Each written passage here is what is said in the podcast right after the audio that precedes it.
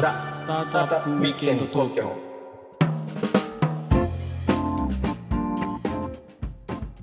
はい皆さんこんにちははい、こんにちは。ロックウィステリアのフッティですひろきちゃんです。はい今日もザ・スタートアップウィークエンド東京の時間がやってまいりましたはい。ということではいはいはい。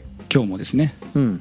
えー、キスイテック株式会社、あー CEO のタミル・ブルームさんにお越しいただいております。タミルさんよろしくお願いします。お願いします。よろしくお願いします。まあ、2週連続ということでありがとうございます。はい。ありがとうございます。で前回ねあの最後の方に、えーまあ、スペース X で働かれてて、まあ、その後、まあ起業されてっていう話の中で、うん。まあ、結構この研究開発お金かかったんじゃないかなっていうふうに思ったところで、うん。はい。まあ、ファイナンスってどうされたんですかっていうことを聞こうと思ったらちょっと時間が来ちゃいましたと。うんということで、まあ、今日はそのあたりから始めていきたいんですけども一種の日本語で言うところの和製英語で言うところの、まあ、サラリーマンをやってたっていうことでいい んですかね？あのスペース X で。うんで実際にそれは、えースペース X の起業家とかではなくて本当にあのそこで雇用されて働かれてたって感じなんです。うんはいそうですねうん、でその後、えー、と留学で日本に？はい実は2015年留学として、まあ3ヶ月短期間日本に来てその後にはまあずっと日本が好きなので戻りたい。と思っておー2018年まあ留学なんですけどまあは博士を東北大学はいうんをと取るために来ました。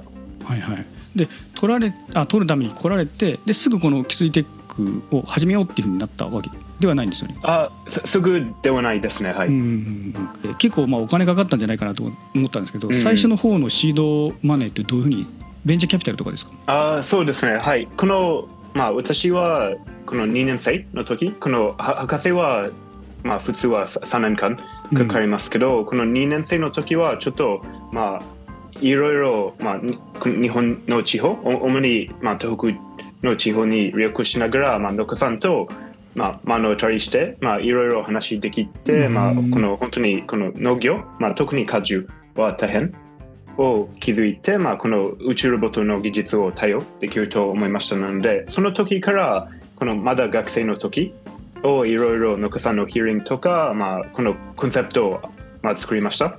とその時は、まあ、この最初のお金はこの第一の試作機ロボットを作るためには、まあ、クラウドファンディングを行って、まあ、まだ設立する前の段階で、まあ、ロボット第一の試作機を作りました。へえそのクラウドファンディングは日本でもちろんやられて？そうです。ね、はい。日本で、はい、おおむね日本人が、はい、この出資して、ドドネーション、はい、しました。ド。ネーションでそれはどれぐらい集まったんですか最初？そうですね、まあ、この目標として、まあ、この150万、この15,000うんの近いと、まあまあ、け結局、はい、そそのぐらいを集まって、うん。まあ、ほ本当にす素晴らしい、まあ、日本全国の方々を、まあ、応援して、まあ、ちちゃんとこのロボット第一号機を作りました。おお素晴らしいですね。それそれでた足りました？ちゃんと間 に合いそうですね、はい。あはい、ほん本当に最初の、まあ、い一作機は、まあ、できるほど、はい、安く、まあ、い実は今もこのお我々のロボットの一つの特徴はできるほど安くを作ってます。まあ、ちゃんとこの品質は良いなんですけどこの、まあ、できるほど安く、まあ、農家さんに安くで提供したいとできるように考えてます。はい。まあ、確かに一見高そうに感じちゃいますもんね。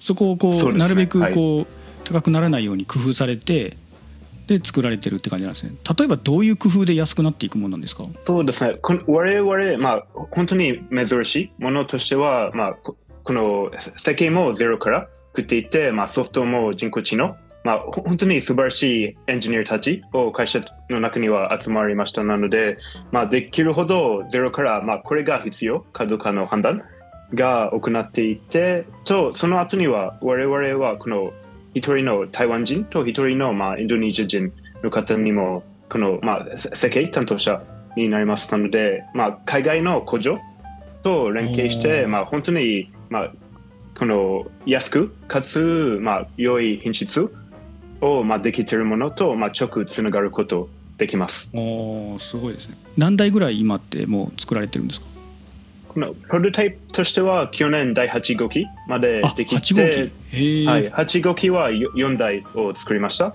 おおと合合計7台ぐらいのロボットまあ、今う動くこと、はいまあ、でできます。なる。ほど。稼働しているのは7台ぐらいと。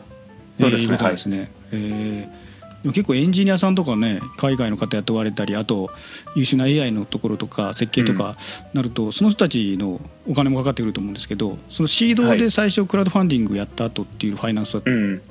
どうどういうふうにされてるんですか？あはい、そのクラウドファンディングの後には、まあ、このさ最初の方から、まあ、このいいろいろ方を、まあ、助かりましたけど、おおむね、まあ、プロプロボノととして、例えばおお金をいただかなくても、まあ無料として働く方が多かったなんですけど、まあ、そそれを続けて、まあ、この農家さんから良いフィードバックをいただきましたなので、まあ、ほん本当にこの会社設立しようと考えていて、まあ、その時は、まあ、この東北に、まあ、中心してるの、まあ、ベベンチャーキャピタル、まあ、その時、ま、誠という、まあ、はいはいはい。はい、と今はパークルという、まあ、新しい名前をつけましたの、まあ、この東北中心の VC と、まあ、東北、まあ、強いの、まあ、き起業家と、まあ、企業に関わっているのえ援助投資家にも集まって、はい第一の、まあ、この投資をいただきました。えひろきちゃんはエンジェル投資家として入ってるの、僕もねちょっとあのサポートしてるあなるほどなるほど、うんそういう感じなのね、まあどっちかというともうお金よりもこうもっとこうねナレッジというかナレッジというかうんうん。だって日本の、はい。だってアグレテックもね日本の農業界自体がそんなにオープンな世界ではないと思うんですよね。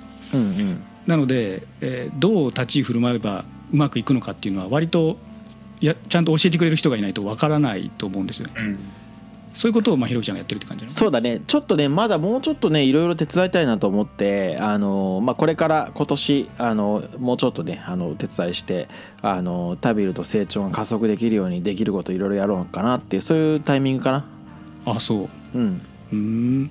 まあでもその留学で来られて農家のところにいきなり入っていくのってタメルさん難しかったんじゃないですか？はい、すすごく難しかったです。はい。どうやってこの農家さんにこのアプローチするのかとか、どどういう話するのか、はい。始まった時は全然農業関係もなかったなので、はい、ですよね本当にゼロから、はい。それどうやって開開拓していかれたんですか最初って？そうです。本当に最初の方は、例えば、まあ、ファーマーズマーケットにも行って、そそこには、この、例えば、ここの農家さんのこれを作ってます。なので、まあ、連絡先も書いてます。なので、この方を連絡するとか、まあ、本当におーすべてしてるの方を、農家さん知らないかと聞いて、まあ、結構そそれでいろいろ、まあ、東北大学なので、まあ、いいろいろ、青森とかの農家さんしてる方いましたし、とさ最後の方はこのネットでこのほ本当に偶然農家さんを調べていってその農家さんを連絡してとそその中にはすすごいまあこの技術が好き。本当にこのいろいろ試していきたい。この福島のリンゴ農家さんを見つけてそその農家さんは最初、まあ、ロロボット実証をすす進んだことになりました。おーなるほど、まあ、いろんな人の縁とかあとは東北大学っていうところが割とこう農家の方がよく知っていた、まあ、スタート、ね。まあ、とはいえ大変だったですよね多分ね。うん最初の頃は。大変。えーで今あのさっきもひろきちゃんがちょもうちょっと手伝いたいっていうふうに言ってましたけど、まあ、これからどういう発展をあのタミルさんとしてはされていきたいかっていうところなんですが、いえー、と先ほど、えー、とシリーズ A とかって話もありましたけど、まあ、資金調達も含めて、まあ、どういうふうに発展していくプランなのかっていうのをちょっと教えていただいてもいいでしょうか？そうだね。あのーあれだよね。もうとにかくあのー例えばあの物を運ぶっていうそのなんて言うんでしょうね。その機能だけだとやっぱりその訴求が弱かったりするからこうどういうふうにこうデータ連携をしていきそのまあもうちょっとこう体だけじゃなくてねこう知恵の部分で農家を助けるかっていうような開発および訴求が必要だなっていうのが例えばあったりとかね。あとは、ね。あのあとはねあの例えば今は果樹だけど例えば施設園芸のような、まあ、我々ならイチゴとかトマトとかね。そういったところもマーケットサイズがすごく大きいのでそういったところにもこう導入をしていくことをしていったらいいんじゃないのかなだとかね。であのそのためにはやっぱりもうちょっとそのこう大幅なバージョンアップが必要なのであのある程度まとまったお金を調達してあの研究開発費に充てるということでしょうね。今年やるのは。もうそれにつきますね,、うん。とにかく。まあ最初始めたのがその果樹園みたいな道がすごい凸凹してるところだからうん。そこがうまくいけば逆に言うとひろきちゃんの農園みたいなところはさうん。あのそそんなボコボコしてないでしょだって。してない。だけどまたちょっとその条件が違って狭かったりさドア扉を開けたりとかさいろいろあるわけじゃない。あそういう操作をしなきゃいけないんだ。例えばねはいそう。はいはいはいはいだからまた違うあの難しさはあるんだけどでもいちごってね僕らの農場まあでかいんだけどあの総延長が40キロ以上あるんだよ。いちご取る人が。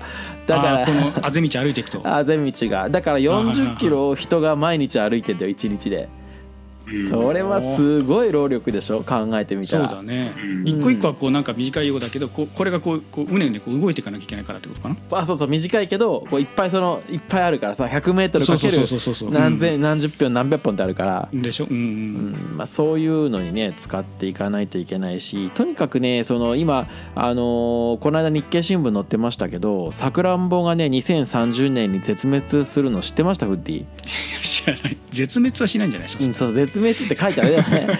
なんでもそう大げさに言ってんだけど作り手がいないんだよ、あそういう意味の絶滅ね。大変で。要はもうそれが市場に出てこないっていうこと。っていう意味だから誰かがまあ趣味で作るから絶滅はしないだろうけどうん。で2049年ほうれん草絶滅。いやめっちゃ絶滅するじゃん。で2050年、えー米。お米の生産高が今の2023年の6割減。おおお米が。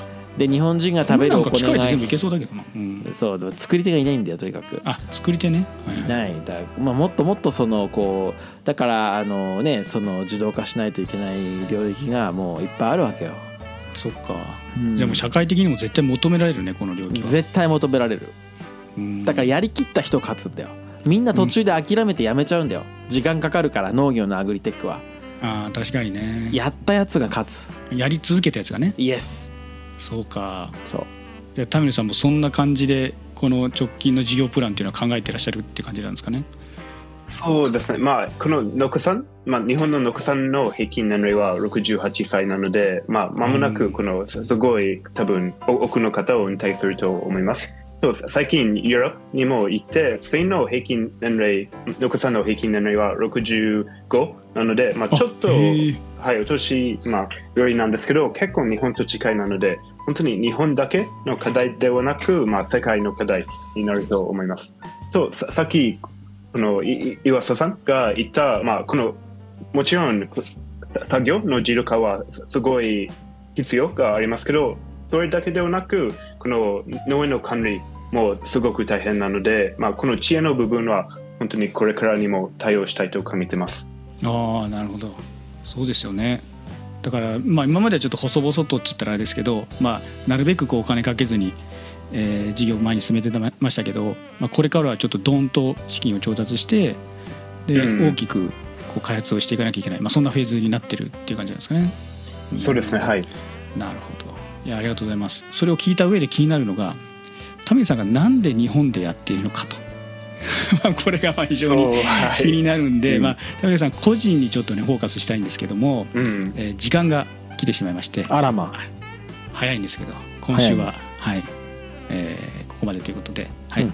じゃあ時間の切りがちょうどいいんで今日は一旦これぐらいにしてまたはい。次のエピソードにつなげていきましょう、はい、よかったらコメント高評価チャンネル登録あとツイートをしてくださると嬉しいです。お願いします。はい、ではねまた次回「ザ・スタートアップイベント東京」でお会いいたしましょう、い。今回はこの辺で。はいさよなら